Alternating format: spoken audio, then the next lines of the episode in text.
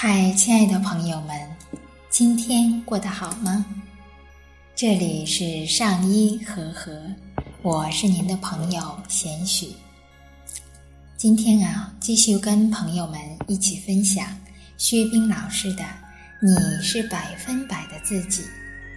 今天我们要分享的内容是学习一切从自己出发的下半部分。有一次。老师在惠州带禅修，正好我要去惠州开课，两个地点离得特别近，就萌生了去看老师的念头。之前我在石家庄还要参加一个活动，就犹豫是活动结束直接去惠州，还是先回来，到时间再去。直接去等于早去两天，结果后来听说了老师在惠州的安排，可能没时间见我。面对这种纠结，我开始检验自己。我发现自己是围绕见老师思考问题，而没有从自己的需要出发。如果我从石家庄直接去惠州，见不到老师，还可以在美丽的罗浮山玩两天。老师能否见我，我都很高兴。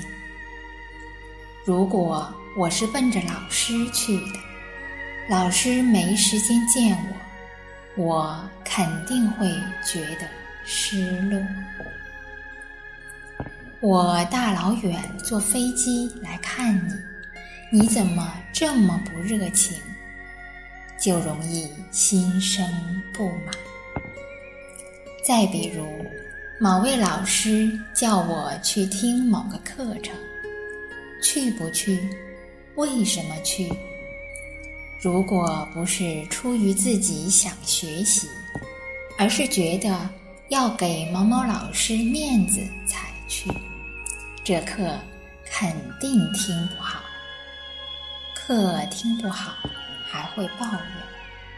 看，你给我推荐的什么课啊？或者就会要求别人，以后我需要捧场的时候，他也要来，否则就会觉得对方不给自己面子。谁的课是靠别人捧场？能够办长久呀，并且，如果你不是抱着学习的态度去，一定意义上就是在浪费别人的时间与精力。很多我们认为自己在奉献的事情，都需要认真思考一下。也许那只是我们的一厢情愿。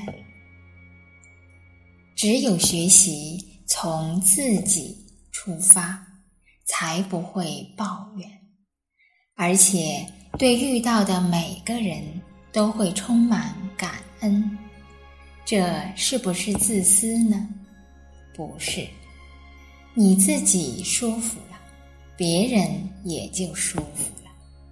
你为了别人把自己弄不舒服了，别人。也会不舒服。只有从自己出发，才能够真正做到没有条件，对遇到的每个人、每件事都充满感恩，才会珍惜自己参加的每一次活动，才会有收获。好，亲爱的朋友们。今天我们就先分享到这里，这里是上医和和，我是您的朋友贤许，在北京感谢您的聆听，让我们相约明天见。